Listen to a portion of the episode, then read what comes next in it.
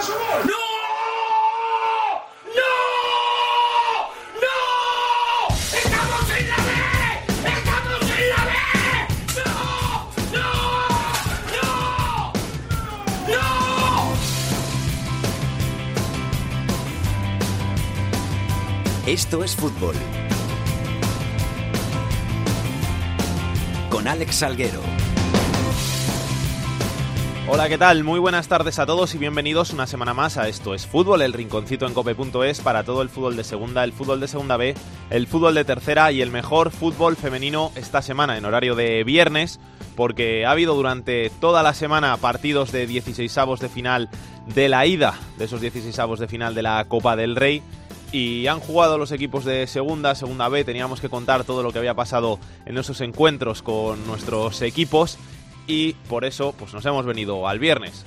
Y han desafiado a este frío viernes de Madrid. Ana Huertas, ¿qué tal? ¿Cómo estás? Muy bien, por aquí estamos.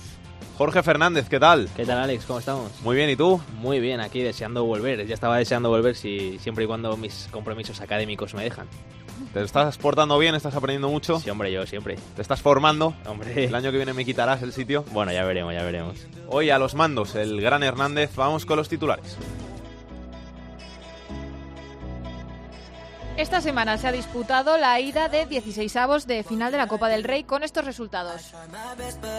Ebro 1, Valencia 2, Melilla 2, Real Madrid 4, Cultural Leonesa 0, Barcelona 1, Villanovense 0, Sevilla 0, San Andreu 0, Atlético de Madrid 1, Racing de Santander 0, Betis 1, Mallorca 1, Valladolid 2, Córdoba 1, Getafe 2, Almería 3, Villarreal 3, Lugo 1, Levante 1, Cádiz 2, Español 1, Sporting 2, Eibar 0.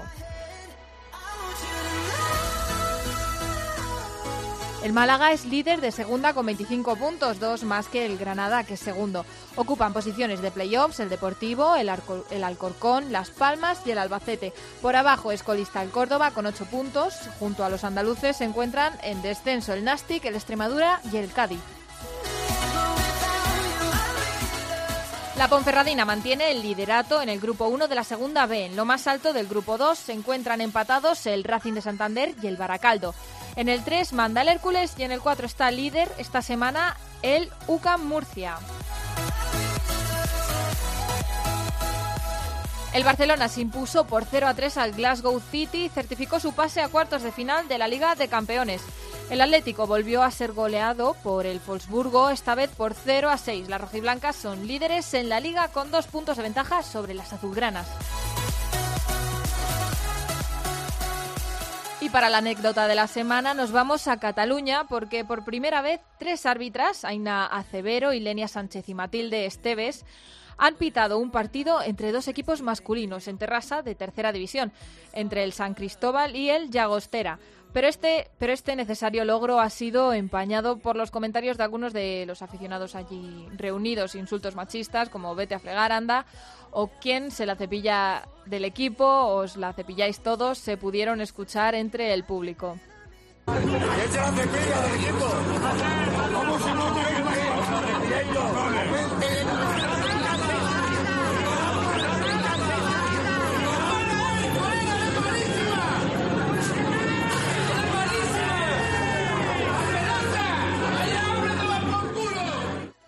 Lamentables comentarios los que se pudieron escuchar entre el público presente allí en Terrassa, que hay que intentar alejar de los terrenos de juego, porque al final, si queremos la igualdad en el deporte y en la vida, no podemos permitir que estas cosas se escuchen en un terreno de, de juego.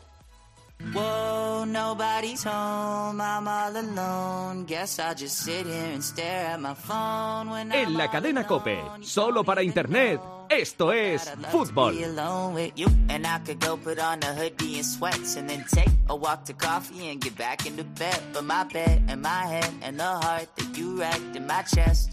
Semana de Copa del Rey, semana para muchas ciudades en las que muchos aficionados al fútbol han podido disfrutar de ver en sus estadios a jugadores de grandes equipos de la talla de Benzema, de Arturo Vidal, de Gelson, de Canales, de jugadorazos que han estado esta semana en campos donde no suelen jugar, donde hacía mucho tiempo que no jugaban y son las cosas tan bonitas que nos trae esta Copa del Rey. el partido quizá más emotivo fue el que disputó el miércoles el Real Madrid en Melilla, acontecimiento allí en la ciudad y que ganó el conjunto de Solari por 0 a 4. Venancio, ¿qué tal? Muy buenas, ¿cómo estás?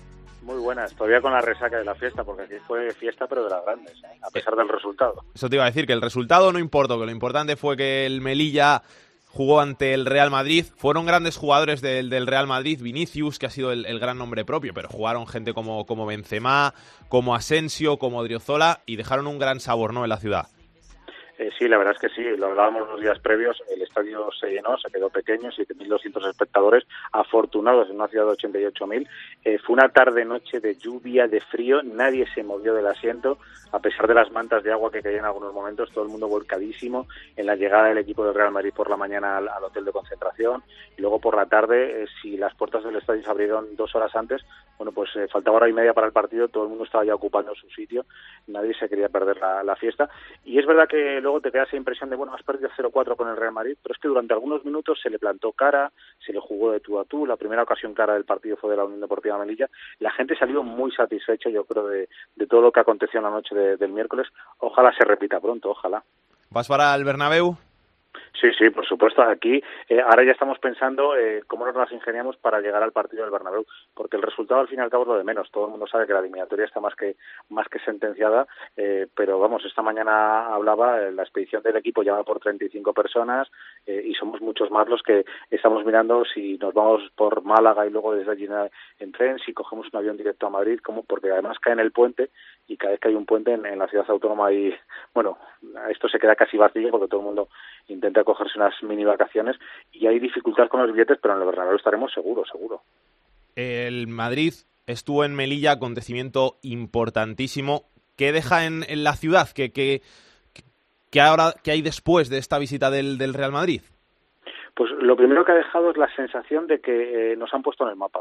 Eh, que siempre se habla de Melilla para cosas malas, eh, inmigración, la, la, la, valla tan famosa que, tenemos, y por una vez se ha hablado de otra cosa, y se ha vendido Melilla como ciudad deportiva, eh, con un gran equipo de fútbol que a pesar de estar en segunda B quiere hacer las cosas bien, quiere jugar bien al fútbol, eh, luego una ciudad eh, anfitriona, eh, todos los medios de comunicación que han venido a la ciudad y todos los que acompañan al Real Madrid se han ido con un buen sabor de boca. Evidentemente luego hay un pozo económico porque la visita del Real Madrid pues, pues es evidente que a las arcas del club le viene muy bien y que, que a la promoción de la ciudad también le viene muy bien, pero sobre todo la sensación es que, que, en la, ciudad, que, en la, que la ciudad ha sido bueno pues noticia en la península por algo positivo, que por una vez no se habla de nosotros de inmigración y de valla eh, o, o, de que estamos pegados a Marruecos o de que somos la, la puerta de entrada a Europa, por una vez se ha hablado de otra cosa y aquí la gente se ha quedado con esa sensación de que nos han mirado para algo bueno. Gracias, Venancio. Un abrazo. A vosotros. Uno de los hombres que estuvo sobre el césped en ese partido fue Antonio Otegui, jugador del Melilla. ¿Qué tal, Antonio? Muy buenas. Hola, muy buenas. ¿Todo bien? ¿Ya se te ha pasado también la resaca del partido a ti? Ya se me ha pasado, ya. Fue un poco amarga, pero bueno, se me ha pasado ya, ya pensando en el domingo. Oye, ¿cuesta dormirse después de una noche como esa o cuesta más la del día anterior? Cuesta más la de después, ¿no? Porque todavía no, no te lo crees que he jugado contra el Madrid, ¿no? Contra, pues, Asensio, Ramos y esos, ¿no? Pero bueno, yo, por ejemplo, la noche anterior dormí perfectamente porque no pensaba en nada, pero ahí me costó más la noche siguiente. ¿Qué sentiste cuando, cuando saltaste al campo? ¿Qué sentisteis todos los compañeros? Pues no sé, sentimos más que otra cosa alegría, ¿no? Y ganas de pues, hacerte un gran partido, ¿no? Después de, de, ver, de ver a toda la afición con el equipo, el estadio lleno, buen ambiente, pues teníamos muchas ganas de jugar, ¿no? Y sobre todo más que era ganas, las ganas de jugar contra el Madrid y hacer un buen partido. Y al final lo hicisteis, el resultado 0-4, pero hicisteis un, un buen partido y plantasteis cara durante gran parte del partido. Sí, yo vi al equipo bien, vi pues eso, pues con ganas de jugar al fútbol, que es al final lo que queremos y lo que el míster nos pide, ¿no? Como si fuese un partido más de liga, por las ganas, por la intensidad y por todo. Luego ya sabemos que es el Madrid y, y te puede hacer gol en cualquier momento, pero sobre todo me quedo con las ganas del equipo y con, y con lo que dispuso. ¿Alguno que te sorprendiera especialmente, aparte de Vinicius, que es del que habla todo el mundo? A mí me sorprendieron pues todo, porque al final también sabes quiénes son, ¿no? Y sabes a qué nivel están y los campeones de Europa pues al final pues son todos muy buenos, ¿no? Al final tampoco es que te sorprendan de los buenos que son, porque ya te lo esperas, la verdad. Oye, tú has jugado partidos en, en primera con, con, Osasuna, poquitos minutos, pero has jugado partidos en primera. ¿Es muy diferente esto a, a lo que tú viviste hace, hace dos años con, con Osasuna? Bueno, es más diferente por el equipo, ¿no? Porque contra quién juegas. Porque, por ejemplo, juego contra el Atlete, juego contra el Alavés y es el mismo ritmo, es otro ritmo, otra, por eso por las decisiones las toman mejores, tal, pero es más la diferencia del, equipo de decir, juegas contra el Madrid, ¿no? La diferencia de esos jugadores top, como, claro, también el Atleti tiene muy buenos jugadores y el Alavés, pero es más la sensación de ser el Madrid, pero es lo mismo, es el mismo ritmo y, y lo que más cambia. Oye, Antonio, ¿se portaron los futbolistas del Madrid después del partido con las camisetas, las equipaciones y demás o no o se fueron corriendo? No, se portaron, se portaron. Nos cambiaron y todo, pero bueno, sí se portaron, la verdad. ¿Tú igual tienes? No, yo no pedí ninguna. Yo me fui al vestuario. Me he perdido de decir, ¡buah! Qué mal sabor, ¿no? Pero bueno, en el Bernabéu intentaré conseguir alguna. ¿Cuál vas a pedir? ¿Cuál tienes pensado? Si está, pues me gusta la de Modric o Kroos, que son los que más me fijo, ¿no? Los que más me gustan. Pero bueno, también puedo... Me gustan, bueno, la de Asensio, la de Ceballos o la de Ramos, pero bueno, con cualquiera me conformo. Oye, ¿qué tal por, por Melilla, un tío de Pamplona como tú? Ah, pues muy bien, la verdad. Pues, pues yo venía un poco asustado, ¿no? Porque vengo de la otra punta, era mi primera vez fuera de casa. Venía un poco asustadillo, pero bueno, los compañeros me lo han hecho muy fácil. Una una ciudad que me ha gustado mucho porque es tranquila y la verdad es que la gente pues te acepta bien, ¿no? Y la verdad es que muy contento. Estás cedido, ¿no? Sí, sí, sí, sí, sí. O sea, que el año que viene igual te toca volverte a, Pamplona, pero si no, por ahí estás bien para quedarte. bueno, yo lo único que pienso es en Melilla. Lo del año que viene, pues nadie sabe, pero yo pienso hacer un buen año con el Melilla y si podemos subir, pues subir, claro. Pero sobre todo hacer un buen año con el Melilla, que estoy muy contento aquí. ¿Vais a intentar pelear por, por meteros en, en playoff? ¿El objetivo es ese? Sí, sí, el objetivo es ese, vamos, desde el primer día. Para eso estamos luchando cada semana, cada fin de semana y trabajando para ello. Pues Antonio, mucha suerte, a ver si lo conseguís y a disfrutar de lo que queda de temporada y de ese partido en el Bernabéu que os lo merecéis. Muchas gracias, muchas gracias. Carlos García León, ¿qué tal? Muy buenas. Muy buenas amigos, muy buenas. Premio grande en Melilla y premio grande también en León. Mejor resultado para la cultural que para el Melilla, 0-1 y al final, o sea que vendió muy cara la piel el, equipo de León. No sé si sorprendentemente la cultural jugó también. Sí es verdad que es el mejor partido que yo le he visto y veo y narro para León todos los partidos de la cultural y deportiva leonesa, pero eh, hace cuatro jornadas estaba cuestionado Víctor Cea, el Dios Fútbol, que es el balón y el gol, eh, ha funcionado y nadie habla ahora mismo de una posible destitución de Víctor Cea. Vamos, te llaman absolutamente loco. Eh, la cultural jugó realmente bien al fútbol, estuvo extraordinaria en defensa, tuvo dos, tres ocasiones, dos de ellas las sacó con paradones espectaculares el portero del Fútbol Club Barcelona y bueno, al final una jugada polémica que aquí no se la han tomado demasiado bien, eh, pues hace que, que la cultural no logre lo que sería algo histórico. Después del ascenso que se produjo con Rubén de la Barrera, que era empatar con un grande como es el Fútbol Club Barcelona. ¿Con qué intención va el equipo para, para Barcelona? ¿Para intentar pelearlo o para disfrutar allí del, del partido, de, la ciudad y de, de, lo que supone jugar en un campo como el Camp Nou? Lo primero es pensar en la Liga, en el Celta de Vigo, en sacar un buen resultado este fin de semana y luego ya se verá. A mí me da la impresión que la cultural va a intentar hacer algo importante en el no camp porque el resultado e, es mínimo, aunque todos son conscientes. Yo tengo también la impresión que, puede tener Víctor Fea Calle si jugara, por ejemplo, Leo Messi. Tengo esa impresión, ¿eh? Luego, luego ya veremos, pero primero la Liga y luego la Copa del Rey se aparta un poquito, se aparta un poquito y a pensar en la Liga, que hablaba antes con, con el compañero, con el jugador de Melilla, es que eh, Melilla pelea por el ascenso, el Racing pelea por el ascenso eh, la Cultural tiene en su grupo Real Madrid Castilla, tiene a la Ponferradina. Atención al duelo de la Cultural con la Ponferradina, que dentro de 15 días tiene a la Fuenlabrada. Ahora mismo el objetivo de la Cultural, y no nos podemos llamar a engaño, es quedar primero y lograr el ascenso. Si se puede hacer algo contra el Barcelona, todavía tendremos tiempo de pensarlo. Gracias, Carlos. Un abrazo. Un abrazo. Carles Valdellou, muy buenas, ¿qué tal? Muy bien, ¿y vosotros? Bien, bien. No tanto como tú, seguro, pero bien. ¿Que disfrutaste mucho el otro día con, con el Atleti?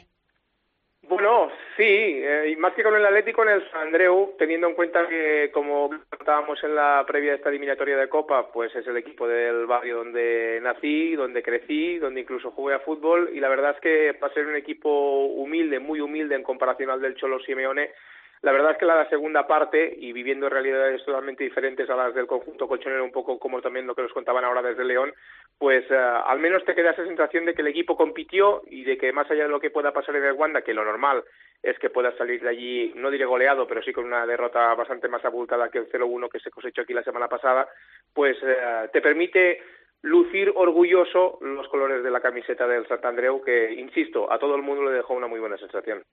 Jugaron bien, ¿eh? plantaron cara. Yo el rato que estuve viendo el partido muy encima, metiendo la pierna, muy bien, ¿eh? me gustó mucho el, el San Andreu y eso que el Atlético de Madrid puso jugadores buenos. ¿eh? Sí, especialmente en la segunda parte. Yo creo que al final, después del descanso, Mikel Azparren, que ya tenía experiencia en esto de jugar contra el Atlético de Madrid, porque recordemos, hace cinco temporadas él estaba en el terreno de juego cuando ya se repitió esta eliminatoria, le dijo a los suyos que de perdidos al río, de que no tenían que tener miedo absolutamente de nada, que al fin y al cabo lo normal es que el Atlético de Madrid se llevara el partido y que al fin y al cabo si tenían alguna oportunidad era siendo descarados. Y así lo mostraron en la segunda mitad. Insisto, hubo una gran actuación de Adán, que salvó un disparo de El en uh, prácticamente el último minuto de partido, pero es que además, como tú apuntabas, especialmente con el juego de Tony Alcover, que en el centro del campo ya ha sido un hombre importante en las últimas temporadas, consiguió distribuir en ataque, y además con también la entrada de Yosu, que es uno de los jugadores más importantes, Kuku también entró en acción, e insisto, sobre todo con la entrada de El que es un jugador muy corpulento, que sabe jugar muy bien de, de, espaldas a la portería, pues pusieron un poco de miedo en el cuerpo al Atlético de Madrid, que al final, pues bueno, lo que quiso es conservar este 0-1, que le da la ventaja evidentemente en la eliminatoria. ¿Disfrutaron tus amigos de allí del barrio? Buah, pues mira, te digo una cosa, si Raúl, que así se llama el propietario del piso que hay justo delante del campo, hubiera cobrado, aunque hubiera sido solo la cervecita para ver el partido, te aseguro que se hubiera hecho de oro, porque una de las imágenes que ha dejado este partido es la de Cholo Simeone dirigiendo a sus jugadores desde la grada, desde la tribuna, y un balcón justo a, nada, cinco Sí. metros de donde estaba él, con una familia cenando. Pues tú imagínate esta escena justo en el lugar de preferente, que es donde tiene el balcón este compañero que evidentemente cuando salió ya el partido contra el Atlético de Madrid empezó a recibir WhatsApps para que le reservaran un sitio en este balcón y la verdad es que bueno se vivió un gran ambiente ya sabes que todo lo que es mm, bueno disfrutar de fútbol con los amigos eh, se vive de una manera distinta a los que lo sufren como profesión y la verdad es que estuvo estuvo muy bien. Fue una una oportunidad única, incluso diría ya no de ver el Atlético de Madrid tan cerca de casa, sino incluso de compartir un rato de fútbol con los amigos. Un abrazo, Carles. Igualmente también para vosotros. También el miércoles, no, el miércoles no, el martes, como el Atlético de Madrid, jugó el Valencia, partido de Copa del Rey ante el Ebro, el conjunto zaragozano. Nos está escuchando su presidente, Jesús Navarro, al que le agradecemos mucho que esté aquí en Estos Fútbol. ¿Qué tal, Jesús? Muy buenas. Hola, buenas. Eh, ¿Quedaron ustedes contentos con, con el resultado y con el partido? Hombre, con el resultado no, pero con el partido que hicimos sí. Salimos contentos y más la expectación que hubo, la gente que vino, bueno, muy satisfechos. Metieron 15.000 personas en la Romareda, que está muy bien. Sí, si cuentas que en mi campo caben mil, pues fíjate, meter 15.000 ahí. O sea, que fue gente de, de toda Zaragoza, lo- lo- los que Sí. son de, los suyos del Ebro y luego gente de toda la ciudad. Sí, sí, de Zaragoza y de todas partes, sí. Además, implicada, la gente implicada, porque no eran meramente espectadores, sino apoyando y animando. ¿Le dijeron algo los, los jugadores de- del ambiente? Porque al final tiene que, que estar muy bien eso de jugar ante, ante 15.000 personas, lo que pasa es que no estás acostumbrado. Sí, sí, no, no, estaban contentísimos. El que marcó el gol, dice, no me lo creía, si me lo creía, marcar el gol ahí con 15.000 personas, sí, la verdad que fue muy, muy emocionante. ¿Cómo, cómo van ustedes luego para, para Valencia? ¿Con, con intención de, de hacer algo grande, de, de soñar o, o a disfrutar? A disfrutar, es muy difícil ya luego allí en Mestalla remontar uno, un 1-2. Es- Habría que ganar por dos goles, es muy difícil. Yo, A disfrutarlo. pe- pero al final, después de- del partido que hicieron, con 10 casi todo el partido, plantando cara, adelantándose, Sí, ese es el tema. que A los 28 minutos nos dejaron con 10. Solamente dos faltas que hizo un chico, pues nos lo expulsan. Digo, jo, hay que darles más ventajas. Ya que les damos la ventaja de jugar en la Romareda, pues ahora con 10. y la verdad es esa, que con 10 jugamos muy bien y nos adelantamos el marcador. Esto les salva mm, la mitad del presupuesto, por no decir más, ¿no? Ah, sí, la mitad, más no. Tampoco tanto, ¿eh? Porque eh, metimos 15.000, pero también regalamos entradas a los clubes de fútbol base, a los socios del Zaragoza pagaron la mitad, o sea que lo montamos para que fuera un espectáculo, no fuimos para ganar dinero. Para disfrutar, para que la gente disfrutara del fútbol. Eso es, exacto. Y en la liga hay que cambiar la cara ahora, ¿no? Porque está el equipo un poquito metido abajo en, problemas. Esto te tiene que servir para coger moral. Sí, hemos tenido mala suerte en los partidos. Es que este año tenemos un equipo que juega y el campo nuestro es lo que peor nos va. Jugamos mucho mejor fuera de casa que aquí en casa. Pero bueno, hemos hecho partidos, hemos perdido pues por fallar un penalti, por pegar en el palo. Bueno, yo creo que enderezaremos el rumbo. O sea, que van a tener que jugar en la Romareda todos los días. No iría mal, no. Negocien, siempre se puede negociar, ¿no? ¿O eso es imposible? Va, ya se intentó hace un par de años y hubo problemas y demás, hemos quieto. De momento. Estamos aquí. Pues Jesús, mucha suerte para el partido de vuelta, que vaya muy bien al Ebro y encantado de, saludarle aquí en estos fútbol. Igualmente, muchas gracias.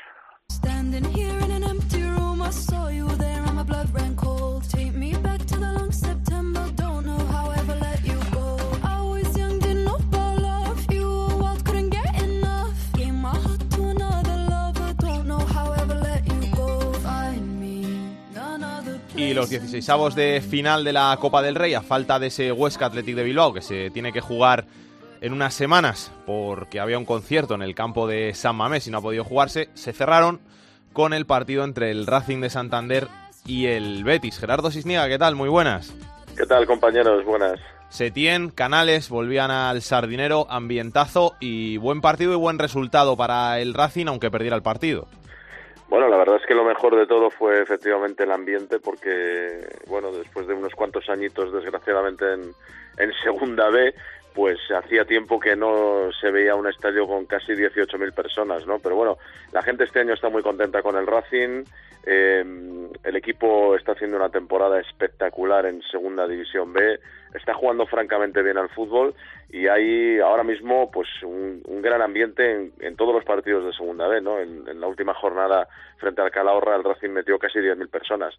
En esta ocasión pues efectivamente además viene un equipo de primera división que juega francamente bien al fútbol y donde su entrenador es Quique Setién, pues un mito del Racing y uno de sus jugadores estrellas es Sergio Canales, pues un chico de la cantera también del equipo cántabro, pues tenía todos los alicientes, ¿no? Y se vio un gran partido, es verdad que lo ganó el Betis, porque al final la calidad de un equipo de primera división pues acaba marcando diferencias en jugadas puntuales, pero la gente se fue muy contenta de la imagen del Racing, el equipo dio la cara, fue mejor que el Betis en algunos tramos del partido, así lo reconoció incluso el propio Quique Setién, y todavía, bueno, pues eh, la eliminatoria está abierta, es verdad que lo tiene a favor el Betis, que juega en casa a la vuelta, pero bueno, yo creo que el Racing dio la cara, dejó una buena imagen ante los suyos, se vio un gran espectáculo, y bueno, la pena fue ese resultado que yo creo que incluso un empate hubiese sido más justo después de lo que se vio en los 90 minutos, ¿no? Le pregunté el otro día a Ángel García y me dijo que, está convencido de que este es el, año que, vuelve el Racing a,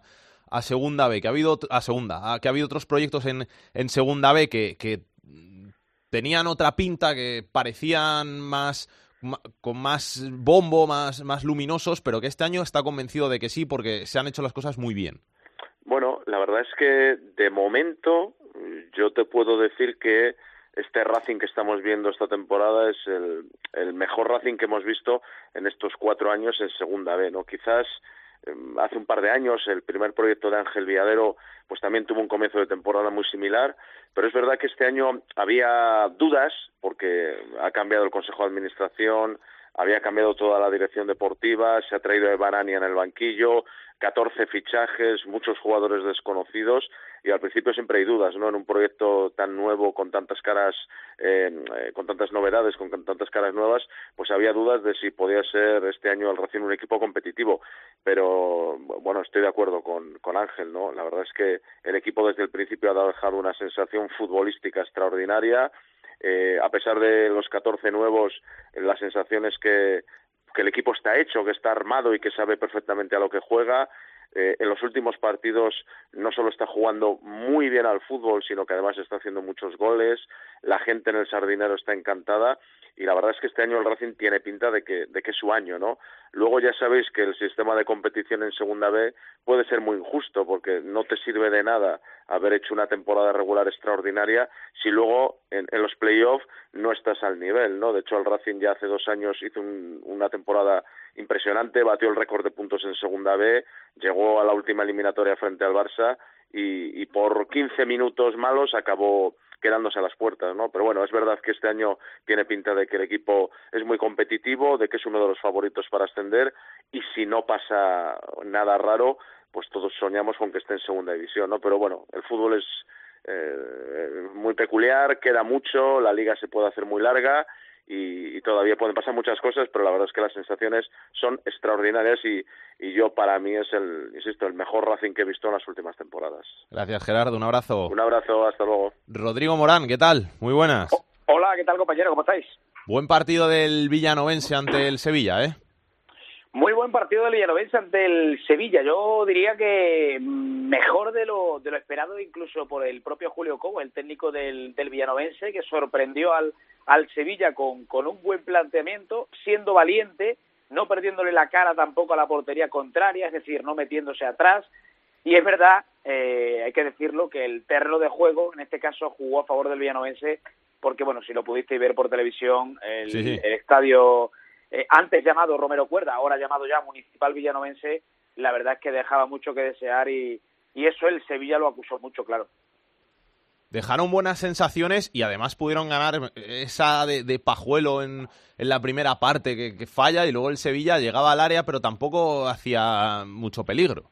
Sí, la verdad que la, más clara de partido, como, como bien comentas, la tuvo el capitán, la tuvo Ángel Pajuelo en ese, en ese remate ahí fallido prácticamente a puerta vacía. Yo creo que se lo quita eh, a su compañero Spin, que venía de cara y que además es mejor cabeceador, bueno, y luego no te olvides que el, el, el pide también un penalti por una posible mano de Aleix Vidal, que parece, en la repetición parece bastante clara, levanta el brazo, toca la, la pelota con la mano y, y bueno, pues podía haber cambiado el, el, rumbo del, no sé si de la eliminatoria, porque eh, está claro que, que el Sevilla en su estadio pues va, va a tener mucho chance para pasar la ronda, pero sí al menos la, la historia del, del partido. Hay que recordar que este villanovense, bueno, este no, pero, pero el villanovense hace tres temporadas ya supo frenar al Barcelona en su estadio, empatándole a cero en un partido de, ida. Así que de momento los dos equipos europeos que han pasado por Villanueva de la Serena en los últimos diez años, que han sido Barça y Villanovense, no han podido ganar en, en Villanueva de la Serena. Aquello también fue un empate a cero.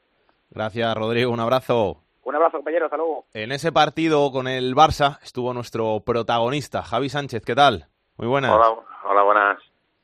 Barça cero, Sevilla cero. ¿Se os dan bien los primeros ahí en, Villanueva? Bueno, sí. Eh, quizás esos partidos vas con una, una motivación extra y, y también el ambiente que se vive eh, en el campo ese día no es como el de los partidos de liga y, y hemos tenido pues esa piquita de suerte también para para no ser batidos contra dos equipazos como son el Barça y el Sevilla. Yo, para un tío de, Villanueva de la Serena como, como tú, ¿qué supone ver en su pueblo a estos equipazos? Bueno, pues es un orgullo para, para los que somos de, del villanovense de toda la vida y, y creo que, que, es algo inolvidable, que va a estar grabado para siempre en la historia de Villanueva y creo que pues es una cosa que hace poco tiempo era impensable y bueno, eh, un equipo como el Villanovense y con, con los pocos medios que, que tenemos hemos conseguido pues llegar a, a empatar a, a dos todopoderosos como el Barça y el Sevilla. Un orgullo y, un marrón también que conoces a más gente y te pedirán más entradas. bueno, sí, estos días siempre hay más llamadas de las habituales. De hecho, ahora para el domingo, para el Cartagena, no me ha llamado tanta gente como para, como para, para el Sevilla, pero bueno, es normal, eh, hay más expectación porque son mejores equipos y, es normal que es algo que en la región hace mucho tiempo que, no se ve y, la gente pues se motiva más para esos partidos, claro. Cuéntame cositas del partido, ¿con qué sensación salisteis después de los 90 minutos? Pues yo personalmente con la sensación de que podíamos haberle ganado, de que estuvimos más cerca que ellos de ganar y creo que los compañeros también estuvieron de acuerdo en eso. Eh, fue un partido de tú a tú, eh, que yo creo que y un equipo se mereció ganar por el Villanovense y, la lástima fue también el, el penalti que para mí es clarísimo y además el árbitro yo, creo que lo veo muy claro, está enfrente, pero bueno, él cree que, es involuntario, pero se ve claramente como, como es voluntario la mano. Oye, y lo, de, lo del césped, que, que se quejan ahí en, en Sevilla mucho, ¿estaba muy mal o no tenía tanto que ver en el partido? Sí, el, el césped empezó muy bien, pero es verdad que costaba mucho mantenerse en pie porque resbalaba bastante, pero ya te digo, creo que, resbalaba para los dos equipos y yo creo que, el Sevilla es un equipo que incluso con, los menos habituales tiene que ir a Villanueva y con el campo no como el de Sánchez Pizjuán, pero mm, aunque sean en peores condiciones creo que, que no tuviese tenido problemas para ganarnos. Creo que no son excusas y, y bueno, sí que les puede influir un poco más que a nosotros, pero tampoco vi yo que, intentará tratar el balón mucho mejor que nosotros. Oye, Javi, son muchos los que defienden el partido único en Copa del Rey y en el campo del, equipo más modesto, pero es que ir a Sánchez Pizjuán también ilusiona, ¿no? Imagino. ¿Tú eres de los que defienden un partido único en Copa o prefieres así como está? Eh, yo prefiero partido único. Es verdad que al eh, partido de vuelta eh, tienes la oportunidad de ir a, un campo de, primera de los de los grandes, eh, pero creo que si si miramos el, el que tenga el equipo pequeño un poquito más de oportunidad de, pasar de, ronda es ponerlo a partido único y también creo que, eso eh, supondría que los equipos no reservaran tantos futbolistas en, el partido de, casa del equipo y, bueno yo creo que el partido de único yo creo que es lo que beneficiaría al equipo de segunda B y tendríamos muchas más opciones de esto ayer ya te digo eh, estuvimos más cerca la victoria que, la del Sevilla. Pero como es a, doble partido y tenéis que ir al, al Pizjuán, ¿cómo vais a salir allí en Sevilla? Bueno, eh, pues lo que hemos dicho eh, desde el principio aquí, vamos a disfrutar que nos hemos ganado, eh, vamos con, con un empate a Sevilla y con opciones, pues el fútbol, lo bonito que, que, que es el fútbol es que puede pasar cualquier cosa, se han visto cosas peores no es la primera vez que, un segunda vez elimina a un primera, pero ya te digo, vamos a ir a disfrutar compitiendo como hicimos ayer. Eso tiene que ser sí o sí en el campo que vayamos, este equipo tiene que competir y bueno, disfrutando también, también se puede competir y nada, eh, todo es posible en el fútbol y, ojalá, ojalá que, por lo menos demos un susto. ¿Vas a pedir camiseta? Sí, alguna camiseta pediremos. ¿A, quién tienes pensado? Nada, ya me la dio Roque Mesa y no sé si allí está Vanega, me, gustaría mucho la de Vanega porque para mí es el mejor futbolista de, esta plantilla. Hay que hablar un poquito de, la liga también. Ahí no están saliendo las cosas como, como esperabais, ¿no? Eh, sí, es verdad que hemos, hemos empezado muy mal la temporada. Eh, es verdad que ahora con, con la llegada de Julio al banquillo pues llevamos una racha muy buena. De hecho, en tres partidos no hemos perdido ninguno. Eh, hemos, llevamos dos empates fuera y, una victoria en casa. Y ahora yo creo que con la si ganáramos el domingo eh, daríamos un pasito importante para salir de ahí. Y, creo que por equipo y por plantilla eh, creo que debemos salir de ahí más tarde más pronto que tarde. Y, bueno son rachas del fútbol. Ahora llevamos una racha buena de que no perdemos y ojalá que siga el año pasado quedasteis sextos. Ha cambiado mucho la plantilla eh, sí, la plantilla que en, Villanueva casi todos los años cambia casi por completo porque eh, yo como digo es un equipo tanto como para los jugadores como para los entrenadores. De hecho, el año pasado llegó Iván Aña y este año está en el Racing, el año anterior Manolo Sanlúcar y se fue al Murcia. Y futbolistas igual que hacen temporada aquí y se van a, otro equipo porque ahora aquí no tenemos no tiene presupuesto para, para mantener a futbolistas que los quieren en equipos con, que tienen otras pretensiones. O sea, que pasan los jugadores y queda, quedas tú, ¿no? Allí. Sí, nosotros quedamos pajuelos y también somos los que aguantamos ahí, que nos tira, nos tira la casa y la familia mucho. Y bueno, eh, es verdad que, que somos los que de momento quedamos de los últimos años. Que muchas gracias por, por pasarte, Javi, por estos fútbol y, mucha suerte, ¿eh? que vaya todo muy bien y a ver si conseguís salir de ahí y conseguir un buen resultado en el Pizjuán. Muchas gracias. ¿Cómo explicarle a la conciencia que esto fue mi culpa? en la cadena Cope, solo para Internet. Esto es fútbol. Hacer saber a mis ojos que no te verán nunca. ¿Cómo explicarle a mi boca que no la besarás? Y no es que muera porque no tenga tus besos, pero es que vivir sin eso es como vivir sin razón. Vamos a seguir hablando de la Copa del Rey, esta vez de los conjuntos de segunda división que se enfrentaron con equipos de primera. Este jueves jugó el Almería, buen resultado, empate a tres con el Villarreal. Jordi Folqué, ¿qué tal? Muy buenas. ¿Qué tal? Buenas. El Almería que sigue dejando grandísimas sensaciones ¿eh? durante toda la temporada. Sí, eh, la verdad es que es curioso, ¿no? Cuando menos esperas de algo o de alguien, eh, es cuando, si te sorprende, suele ser para positivo, porque cuando tienes una expectativa muy grande, esto es como una película, cuando tienes una expectativa muy grande, eh, ves la película y sales diciendo, bueno, pues tampoco ha sido para tanto, ¿no? Pero cuando mm, te hablan muy mal y ves la misma película y dices, hombre, pues tampoco era tan mal, ¿no?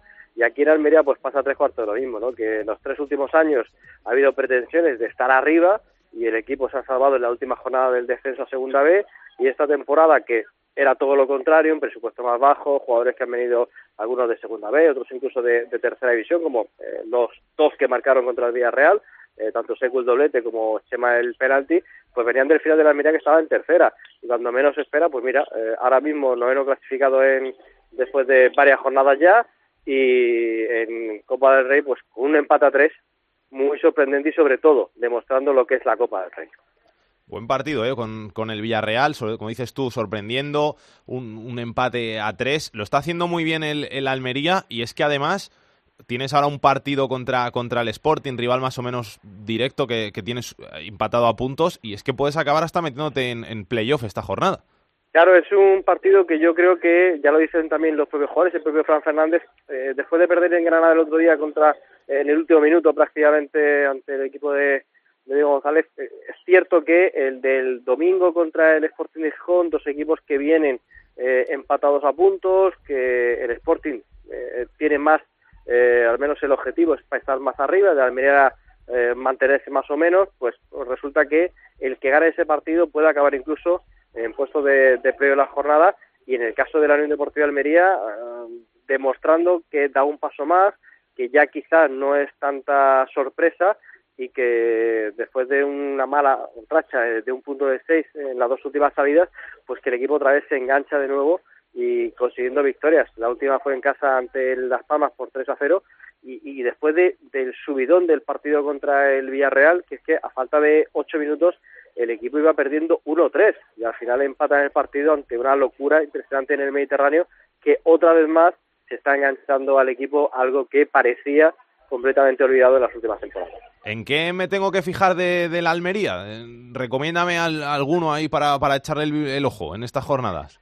A ver, quizás no vaya a jugar de titular porque en la media punta está jugando eh, Juan Carlos, el, jugador del Tenerife, pero es que cada vez que sale Sema Núñez, el chaval que estaba el año pasado en el, en el filial de la Unión Deportiva de Almería, que ah, se quedó en el conjunto rojo y blanco eh, para jugar en el primer equipo, lleva el dorsal número 8 a la espalda y es un jugador que cuando el partido le da igual que esté el resultado negativo o positivo, cuando él está en el campo, el partido se juega al ritmo que él quiere. Eh, él pilla la pelota, es un chaval joven, pero se ofrece siempre, levanta la cabeza, da asistencias, elige siempre la mejor opción. Yo creo que es eh, en poco tiempo, pasa que Juan Carlos está jugando bastante bien y lo está haciendo muy bien, pero Chema Núñez tiene que ser uno de los jugadores baluartes de este eh, de este equipo de esta Unión Deportiva de Almería. El dorsal número 8, centrocampista zurdo de la Unión Deportiva de Almería, es en el que hay que fijarse. Gracias Jordi, un abrazo. Un abrazo. Rubén López, ¿qué tal? Cádiz, muy buenas. Hola Alex, ¿qué muy buenas? El equipo en descenso, pero pintan bastante mejor las cosas después de la victoria del otro día y la de este jueves contra el español. Sí, sí, sí, la verdad es que sí, que es verdad que el equipo sigue en descenso, pero prácticamente, bueno, pues, eh, bueno, prácticamente empata puntos con el Zaragoza, que está fuera, o sea que podemos decir que, que no, no tiene nada, ¿no? Con una victoria este domingo ante el Elche, pues sale el Cádiz seguramente del descenso, ¿no? Y es verdad que las sensaciones son otras, ¿no? El equipo ganó remontando el pasado fin de semana en Lugo, eh, fueron nueve las jornadas consecutivas sin ganar y es verdad que ya antes de la victoria ya el CAI estaba dando, dando síntomas de recuperación, ¿no? De que el equipo volvía un poco a, a hacer lo que ha sido los últimos años, a, ser estar más ordenadito en el campo, cerrando la portería y teniendo ocasiones de gol. Esa, esa recuperación le faltaba plasmarse con un resultado y llegó con la victoria del Lugo y eso se está prolongando con el pase en Copa de Rey ante el Zaragoza y también el partido que ofreció ante el Español este, este jueves en el que el Cádiz pues se le jugó de tú a tú al equipo de Rubí, incluso fue mejor por momentos del partido, ¿no?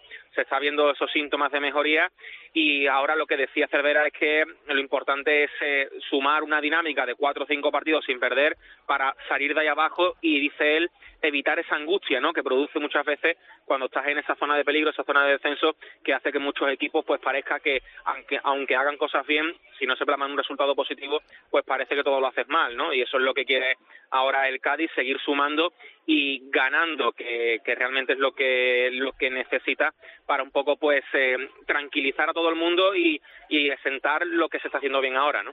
Que al final es que ganar al español no te sirve de nada si ahora no ganas al Elche este domingo. Claro, o sea, de, de poco de poco nada, porque realmente lo importante es la liga, ¿no? Y, y con el formato de Copa actual, que un equipo de segunda llegue, llegue lejos en la Copa es prácticamente una quimera, ¿no? Porque eh, si esto fuera por lo menos esta eliminatoria, entiendo yo, que fuera un partido, pues mira, pues ayer el Cádiz quizás pues, habría pasado ronda contra el Español, ¿no? Pero si el domingo haces un mal partido con el Elche y palmas y, y no sumas, pues evidentemente de poco te sirve plantarle cara a un equipo de, de primera. Cervera lo sabe, que se ha quejado ya por activa por pasiva, con razón de, del formato de Copa y recordando que para los equipos de segunda la liga es lo que te da de comer y ese es el objetivo evidentemente, ¿no? Que las sensaciones positivas se plasmen con, con victorias y con y sumando en tres en tres, ¿no? Gracias Rubén, un abrazo. Un abrazo. Córdoba, Tony Cruz, ¿qué tal?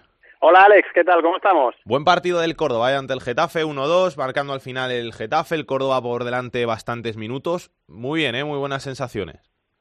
Sí, las sensaciones del Córdoba están siendo buenas en los últimos partidos. Sí que es cierto que está faltando gol, también claridad en el último tramo del campo, pero al final lo que lo que dicta sentencia son los resultados y el Córdoba solo ha ganado un partido de 11 en Liga y se la juega eh, mañana ante el Extremadura, partido clave porque el Extremadura está justo por, de, por encima, un punto más y además porque esta, este mismo verano ha habido eh, muchos tiras aflojas con el conjunto extremeño que entonces era propiedad teóricamente de Luis Oliver. Ahora se dice que no, pero bueno, eso eso ya con, con Oliver de por medio nunca nunca se sabe. Lo cierto es que Sandoval se juega una vez más el, cargo porque sabe que ha transcurrido ya un cuarto de competición y el Córdoba es colista y aunque las sensaciones decimos en los últimos dos partidos en dos empates ante Depor y Sporting son buenas, la verdad es que no se traducen en victorias y, y está el Córdoba muy necesitado de ello. ¿Qué tal la vuelta del hijo poro, digo Sergio Guardiola? Bueno, pues hay muchos rumores, mucha rumorología sobre Sergio Guardiola, ¿no? Eh, se habla de que eh, Torres y León hablaron en, en, el descanso del partido y en el palco de, de, posibles opciones para el jugador, que es evidente que no, no cuenta para, para Bordalás. Y bueno, eh, si el futbolista saliera cedido y atendiendo a, la, las cláusulas que tendrá estipuladas en su contrato, el Córdoba podría pillar un, pellizco ¿no? en, en enero. Es, pieza clave eh, para, para que el Córdoba pueda realizar algún fichaje porque anda algo escaso, por no decir absolutamente escaso de, de caja y el límite salarial pues se lo impediría. ¿no? Aquí Sergio Guardiola es querido, sigue siendo querido y se demostró cuando fue sustituido eh, con una ovación de los escasos 4.000 espectadores que asistieron al Arcángel. Gracias, Tony. Un abrazo. Un abrazo, Alex. Carlos Llamas, Gijón. Muy buenas. Hola, compañero. ¿Qué tal? Muy buenas. Buen partido del Sporting, 2-0 a Leibar. Los suplentes que ha dicho Baraja que, que le han metido en, en problemas, pero aquí lo que importa es la liga. Sí, el 11 de Copa gustó más a la afición y lo hizo mejor que el 11 de la Liga. Además, en ese 11 pues eh, hay jugadores eh, de la cantera, gente que en los últimos años ha estado en el filial, así que por muchos motivos llamó mucho la atención la mejoría del Sporting, la victoria en Copa y ahora pues habrá que ver si Baraja sigue apostando por los mismos de Liga que lo están haciendo mal porque el Sporting no ha ganado ninguno de los últimos cuatro partidos o si hay la aparición de algunos de estos jugadores que la verdad han llamado a la puerta de, del entrenador. Así que decisión difícil la que tiene Baraja y el sportinguismo expectante para conocer el equipo inicial del domingo en Almería. Y por fin marcó Jurjevic. Sí, La verdad es que le ha costado muchísimo, 11 partidos, el fichaje más caro en la historia del Sporting, más de 2 millones de euros, que también hay que decir que no es que haya fallado muchas ocasiones, el Sporting ha atacado más bien poco en este inicio de temporada, pero es que al chico le había pasado de todo. Eh, falló un penalti, le anularon un gol que, era legal en Cádiz, bueno, que ya tenía la cabeza de aquella manera, no paraba de, comerse el tarro viendo que, no le salían las cosas y por fin ha llegado ese gol de un delantero que yo creo que tiene buenas condiciones. Me parece a mí que, ese primer tanto contra el Eibar eh, muestra un poco las características de, de Yuka, del serbio, eh, cómo peleó el balón, cómo lo controló, cómo definió. Bueno, quizás a partir de ahora todo sea más fácil y todos reconocían después del encuentro que Jurjevic se había quitado un peso de encima. Oye, no sé cómo se ve a Baraja ahí, las sensaciones que tiene el, público de, Gijón, pero desde fuera siempre se, ha dado que es un entrenador muy amarrategui, que le gusta mucho meter al equipo atrás, que en, el Rayo se decía eso, en el, en el, Elche se decía eso, y pese a que luego al final los resultados le van llegando, porque en, segunda que no te marquen goles es muy importante, no sé cómo se ve ahí en Gijón eso. Bueno, lleva ya un tiempo, llegó hace un año más o menos. La pasada temporada el equipo cambió mucho con él, aunque hay también quien no le reconoce casi ningún mérito, porque dicen que fue cosa de, Johnny, que llegó en el mercado de invierno. Bueno, el año pasado el Sporting mejoró mucho con él, y es verdad que a mí para la segunda división sí me parece un técnico interesante, porque lo acabas de comentar tú, ordena muy bien a los equipos. El Sporting eh, con él la pasada temporada estuvo a punto de alcanzar el récord histórico sin encajar goles.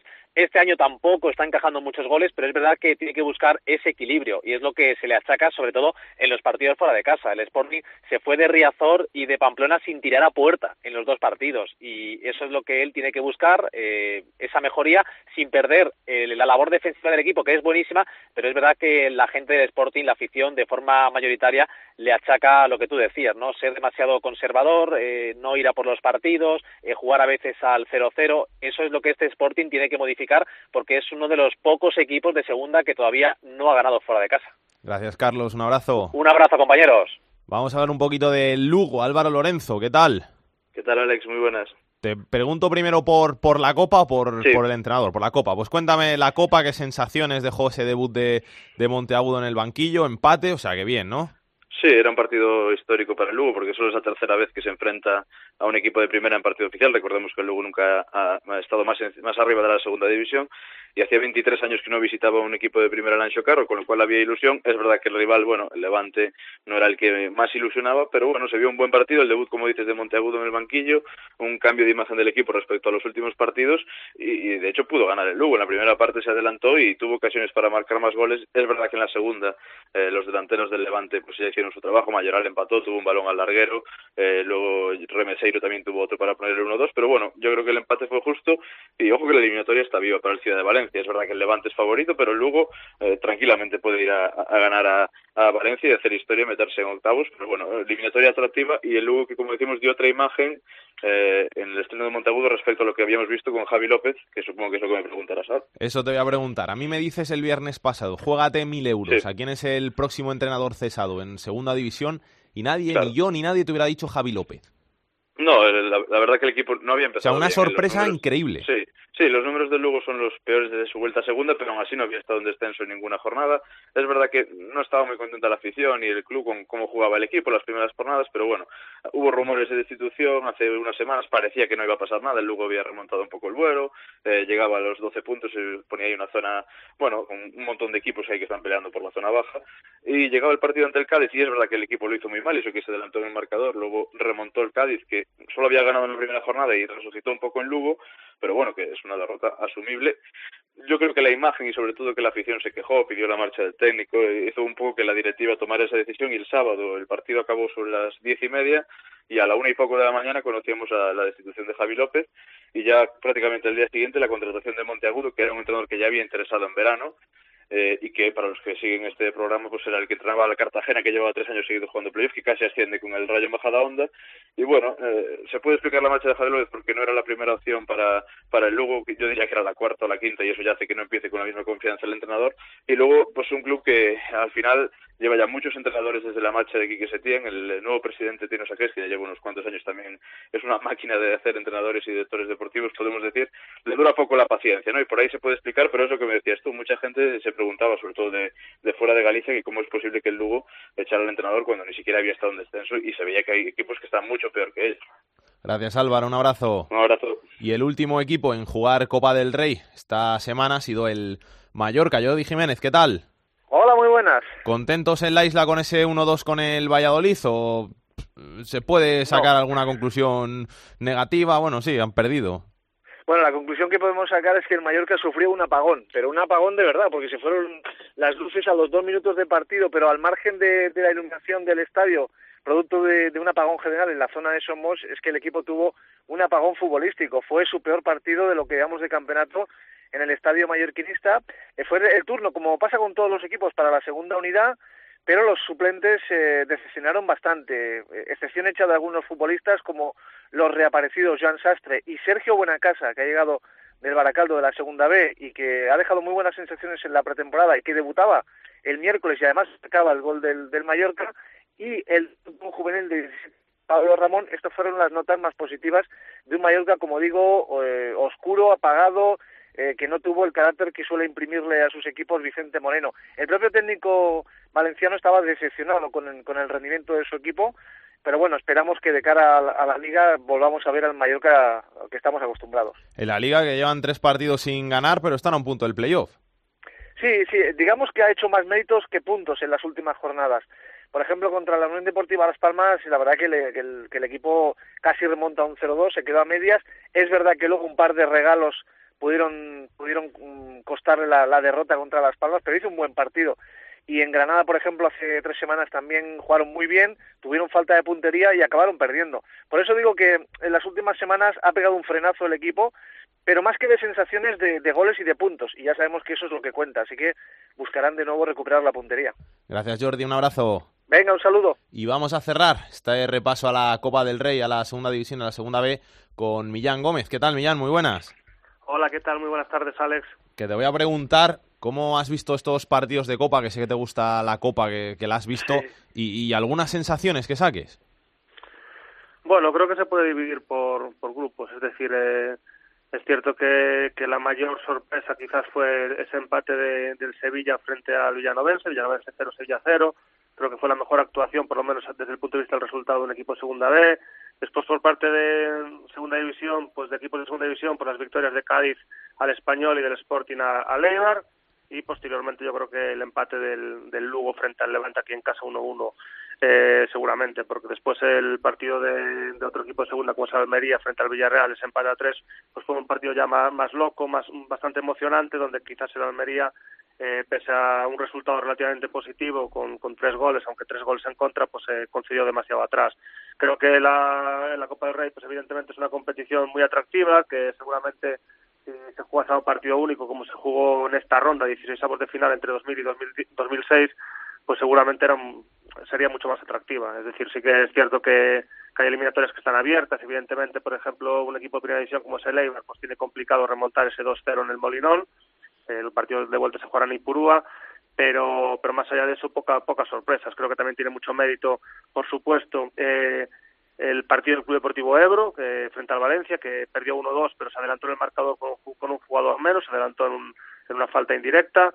Eh, creo que, por ejemplo, la Cultural y Deportiva Leonesa, pese a la derrota frente al Barça 0-1 en los últimos instantes, pues mereció más, tuvo ocasiones más que suficientes como para ganar.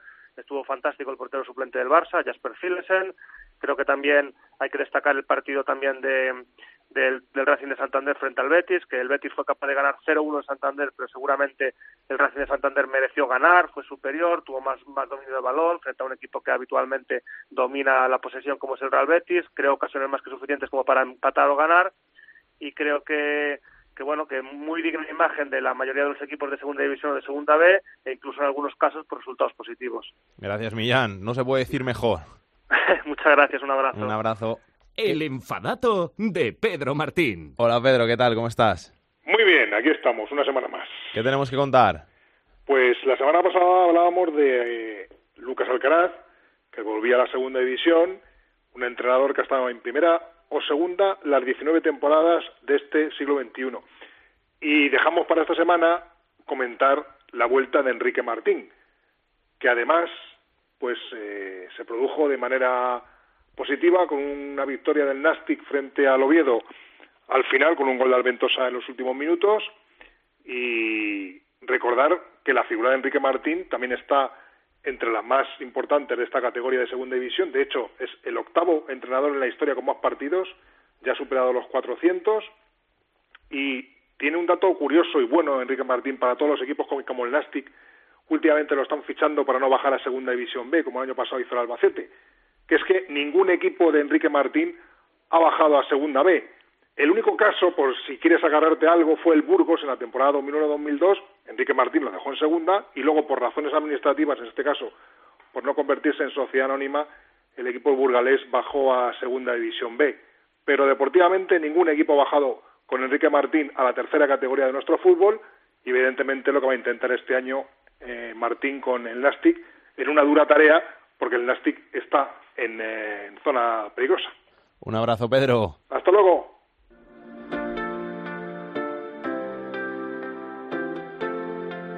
La segunda B en Esto es Fútbol.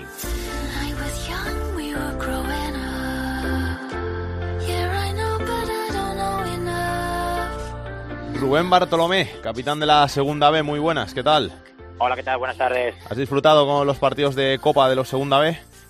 Sí, sí, sí. eh, sobre todo, vamos, el que, el que más pude ver porque me pillaba cerca, que fue el de, el de la cultura leonesa y, claro, estuvo muy muy cerquita de, de dar la sorpresa ante el Fútbol Club Barcelona, así que así que sí que lo disfruté bastante y bueno, los más ha visto alguno por la, por la televisión, también el, el Villanovense he podido verlo, así que bueno, sí, buenos resultados, ¿no? Por lo menos para que durante esta semana haya unas cuantas ciudades que, que sueñen con, con la posibilidad. Grupo 1, lidera la Ponferradina, la Cultural cuarta, nos acercamos al derby, pueden estar los dos en, en posiciones de playoff.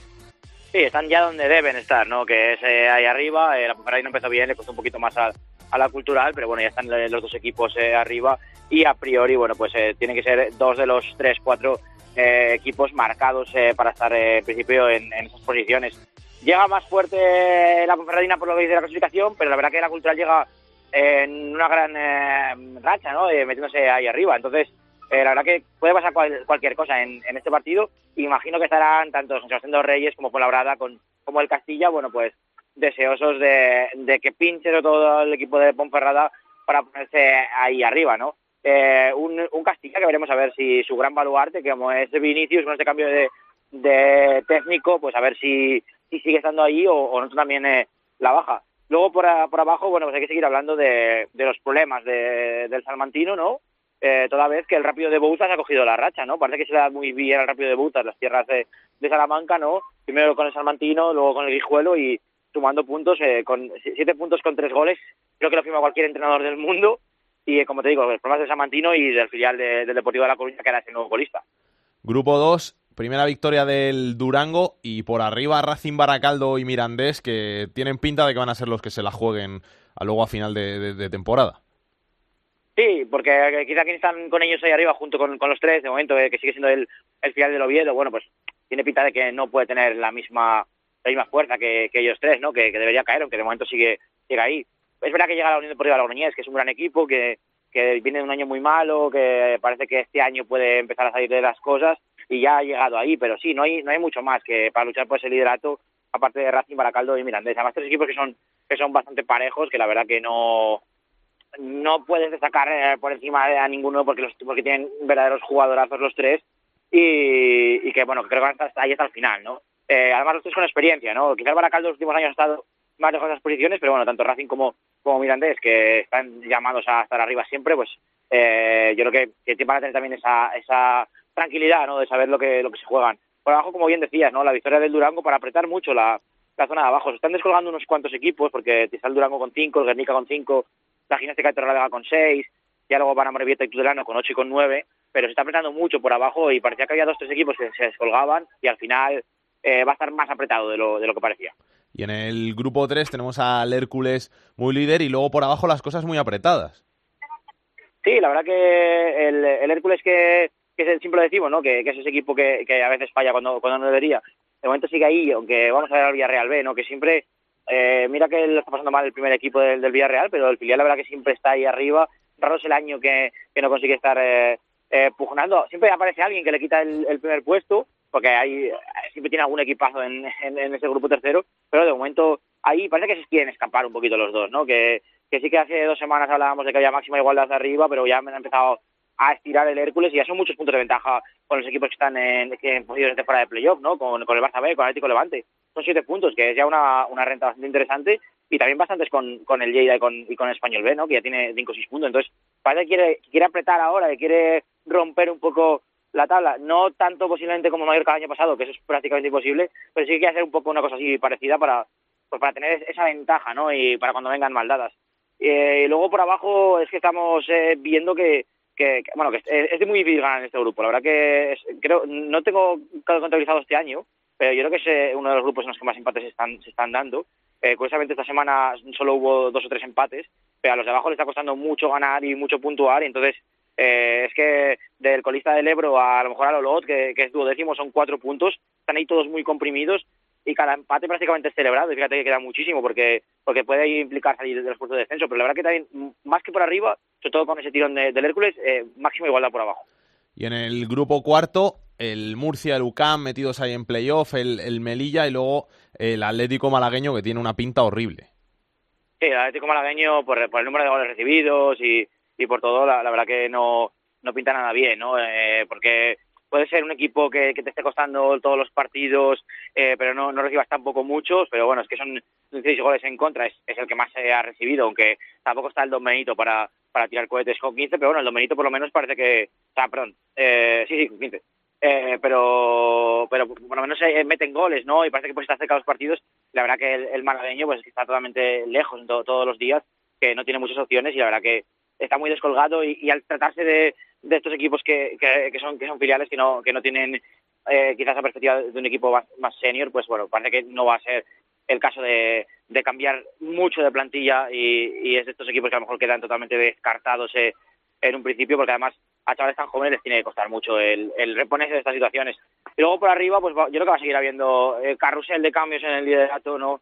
Con los cuatro, cinco, seis equipos eh, primeros. La verdad que no recuerdo un año eh, para el fútbol murciano en segunda B. Ha habido años mejores con sus equipos mucho más arriba, pero no recuerdo un año que tuvieran ahí esta pugna de, de UCAM, de Real Murcia y de Cartagena, ¿no? Que están los tres ahí luchando por el playoff. Parece que en los últimos años había uno o dos arriba y al otro le costaba bastante. Este año tienen a los tres y, y- y veremos, van a ser eh, derbis muy bonitos, ¿no? Eh, además, con, con la situación nuestra deportiva del Murcia, que sigue que sigue un poco igual, veremos a ver si somos capaces de, de arreglarla o eso acaba lastrando un poquito al equipo.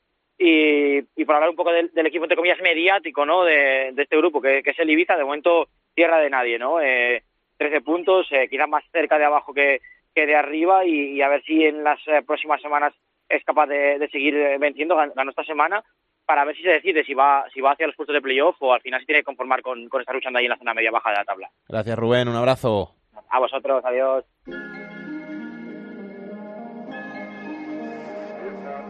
El fútbol femenino en Esto es Fútbol.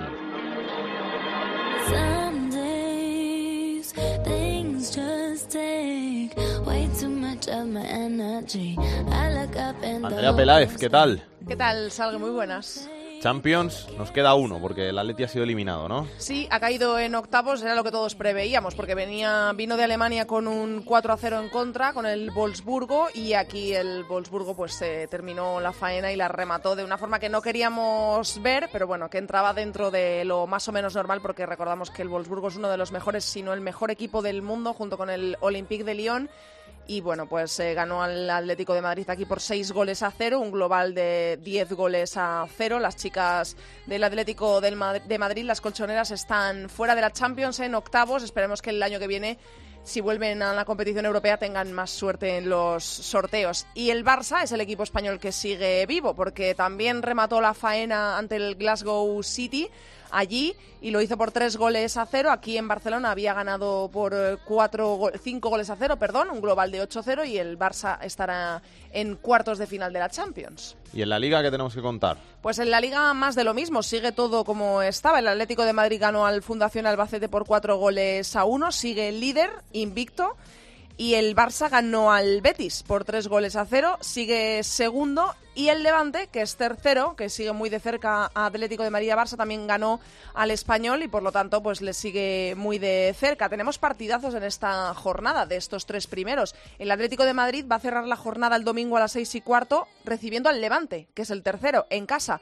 Y el Barça va a viajar a Valencia para enfrentarse al Valencia el domingo a la una. Por lo tanto, tenemos dos grandes partidos en lo más alto de la tabla. Y te cuento que por eh, debajo tenemos como colista el Sporting de Huelva y le acompaña en esa zona de descenso el Madrid Club de Fútbol Femenino. El Sporting tiene dos puntitos tan solo en lo que va de liga y el Madrid Club de Fútbol Femenino tiene cuatro. Así que vamos a ver qué es lo que pasa este fin de semana, pero parece ser que ya se va destacando el Atlético de Madrid y el Barça como eh, bueno, pues los dos que van a luchar por el título y el Levante intenta abrirse hueco ahí. Andrea Peláez, todos podemos escuchar la actualidad del fútbol femenino en área chica, que no lo he dicho. Un Muy besito. bien. Otro para ti, Salgue.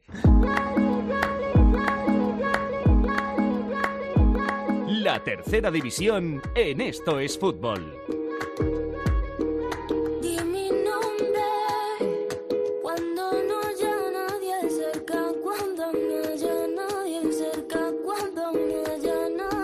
Jorge Fernández, el señor de la tercera. ¿Qué Eso es. Bueno, pues es turno para la tercera división. Los equipos más goleadores hasta el momento son el Peñasport, que ha marcado 33 goles, seguido de los 32 del Betis Deportivo y de los 30 del Poblense. En cuanto a los equipos más goleados, el Alberite es el que más goles ha encajado con 32, por delante del Naval Reynosa y Briviesca, que tienen 30 goles en contra. El máximo anotador de la tercera división es Marcos Moreno de la Roda, que ha marcado ya 12 goles, uno más que Rubén Blanco de las Rozas, que lleva 11 y dos más que Roberto Puente de la Astorga, Robert del Betis Deportivo y de Gerard del Lorca, que ya han marcado 10 tantos. Y en las noticias más destacadas de la semana, hay que hablar de un episodio lamentable que sucedió en el partido entre el San Cristóbal y Llagostera, con el que ya hemos empezado el programa. Se esperaba que fuera un día histórico porque era la primera vez que un trío arbitral compuesto íntegramente por mujeres iban a dirigir un partido de fútbol en tercera división. Sin embargo, como recogieron nuestros compañeros de la sexta, unos cuantos energúmenos se encargaron de empañar ese partido. Ainara, Ilenia y Matilde eran las tres árbitras que estaban dirigiendo ese partido y que tuvieron que escuchar todas estas barbaridades que hemos ya comentado al inicio del programa. Unos hechos absolutamente lamentables y que el club local, el San Cristóbal, ya está investigando. Una noticia más alegre, y aunque la verdad que ha sorprendido también bastante, que tiene que ver con Unai Emery, el entrenador del Arsenal, que ha publicado su biografía esta misma semana y ha revelado algún que otro episodio de su carrera que llama poderosamente la atención. Por ejemplo, que siendo futbolista del Toledo, el técnico español llegó a apostar en contra de su equipo en un partido contra el Elche. Según Emery, él participaba en la quiniela con sus amigos.